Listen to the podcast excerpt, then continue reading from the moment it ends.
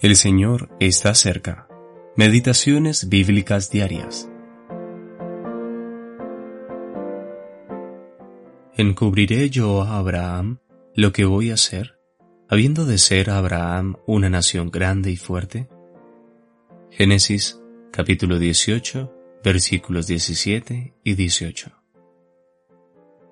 Ya no os llamaré siervos, porque el siervo no sabe lo que hace su Señor pero os he llamado amigos, porque todas las cosas que oí de mi Padre os las he dado a conocer. Juan capítulo 15, versículo 15. La utilidad de la profecía.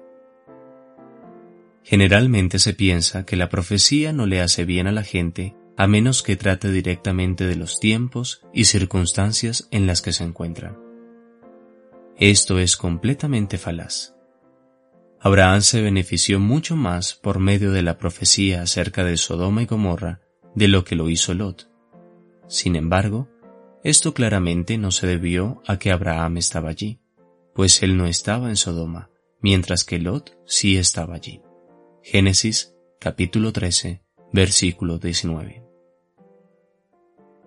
Cuando la profecía se cumpla en toda su amplitud, admito totalmente que habrá quienes sacarán instrucciones mucho más exactas y rápidas. Pero estoy persuadido que el mayor valor de la profecía está a disposición de quienes están ocupados con Cristo y que estarán en el cielo junto con Él. Si es así, el libro de Apocalipsis debe ser, por lejos, de muchísima más riqueza para aquellos que estamos asociados celestialmente y por gracia con Cristo siendo miembros de su cuerpo. Sin embargo, estaremos en lo alto cuando la hora de la prueba venga sobre los que moran sobre la tierra. Se acepta comúnmente que el Apocalipsis será de gran consuelo y ayuda para los santos que atraviesen aquellos tiempos.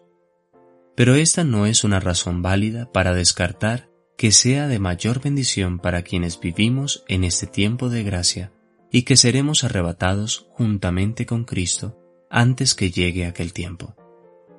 Ciertamente que para los tales, las visiones proféticas serán de un valor sin igual cuando estos eventos lleguen. Sin embargo, es mucho más valioso para la fe en la actualidad, pues no espera que estos eventos confirmen la verdad de la palabra, sino que confía plenamente en lo que ella dice. Este es un principio invariable en cuanto a la palabra profética y también con respecto a la verdad divina en general. W. Kelly